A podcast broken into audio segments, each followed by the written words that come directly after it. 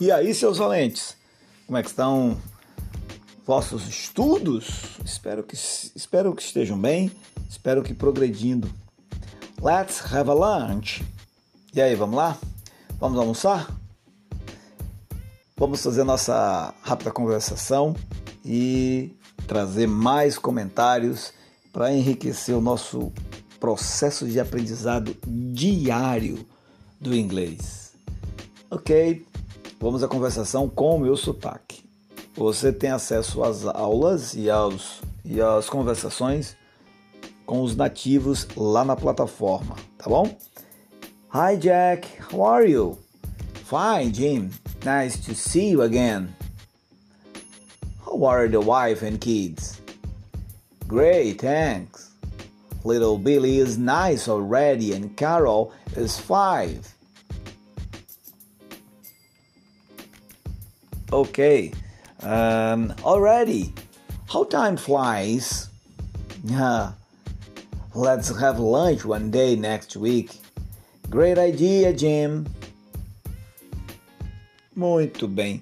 Esse, esse rápido, esse curtinho trecho de conversação tem algumas coisas que vale a pena a gente dar uma observada. Por exemplo, quando a gente falou let's, Let's have a lunch. Essa expressão let's é uma contração, mais uma, né? O americano gosta muito de contração. De let us, let us. E ela é, é normalmente utilizada quando você quer sugerir, né, sei lá, que alguém faça alguma coisa lá com você, então você faz um let us. Vamos, Daí é aqueles exemplos que a gente, a gente costuma muito dizer, o, o, ouvir, né? O let's have a lunch ou let's go. E a gente, se a gente observar aqui, o detalhe é que o, o verbo logo após o let's, ele está no infinitivo, só que ele não usa o to, aquele típico to que antecede, tá certo? Preste atenção só nesse detalhezinho. Então, talvez o let's go é o mais conhecido. Rigorosamente seria vamos ir, mas qualquer pessoa compreende que let's go é tá chamando para que a pessoa vá junto. Vamos, vamos. Uma, uma outra frase, uma outra palavra curtinha, bastante utilizada pelos americanos é hi. É uma forma bem informal, bem, bem comum e informal de se cumprimentar alguém nos Estados Unidos. Apesar de ser informal, se você disser hi para uma pessoa que você está conhecendo há pouco tempo, isso não, não vai soar estranho. É, não, eles vão, vão, não é falta de educação, eles vão atender normal. Se você quiser dizer hi também, o pessoal usa muito o hello, mais talvez conhecido, né? Bom, quando alguém pergunta How are you? A resposta normal, a mais adequada é fine. E aí você procura evitar aquela resposta talvez good. Porque para nós para nós em português, ambas têm o mesmo significado. Então, talvez a mais fácil, a mais lembrada seja good mas não é muito bom utilizar essa expressão, vai ficar estranho, tá? Se alguém, se alguém diz para você, how are you? Está tudo ok, você responde fine. Esse é mais, é mais adequado, tá bom? Beleza. A, o, a pergunta, how are you? É, literalmente falando, é como está você? How are you? Mas ela na verdade também significa, é, também quer dizer como vai, tudo bem, ok? Tem uma expressão aqui na nossa conversação que ao longo dos anos foi sendo um pouco substituída, desculpe, substituída, que é a expressão the wife and kids. É, por que, que ela foi sendo substituída? Porque ela retrata mais aquela, aquela, aquela figura mais padronizada de do, do homem que sai para o trabalho e a esposa que fica com as crianças em casa.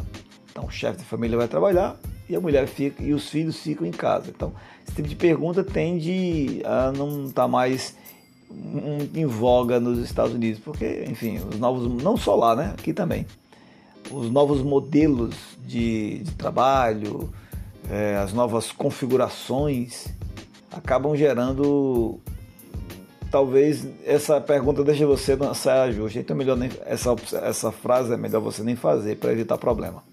Aqui nós tivemos kids, kids, kids. Kids é a forma como os americanos chamam seus filhos. My kids. e o singular é apenas kid. Ok? Uh, nos Estados Unidos, as pessoas elas gostam muito de usar adjetivos para dar ênfase, para enfatizar aquilo que elas estão sentindo. E isso deve ser pelo jeito do americano ser, pelo seu entusiasmo, pelo otimismo nas conversas do dia a dia que a pessoa geralmente tem. Então, quando você escutar alguém dizendo assim, great, great, que é ótimo, é, vai ser normal, porque ele quer dar muito mais ênfase, mais sentimento do que apenas dizer good. Se ele não usar great, pode ser que ele use super. Yes, super. Tá bom, gente? Bom, por último, eu queria apenas comentar para lembrar a todos vocês que a gente usa o verbo ser e não o verbo ter quando a gente for indicar idade. É algo meio estranho isso, né? Porque em português a gente diz eu tenho 10 anos, eu tenho 30 anos, mas em inglês não é I have for years, é I am for years. I am 40.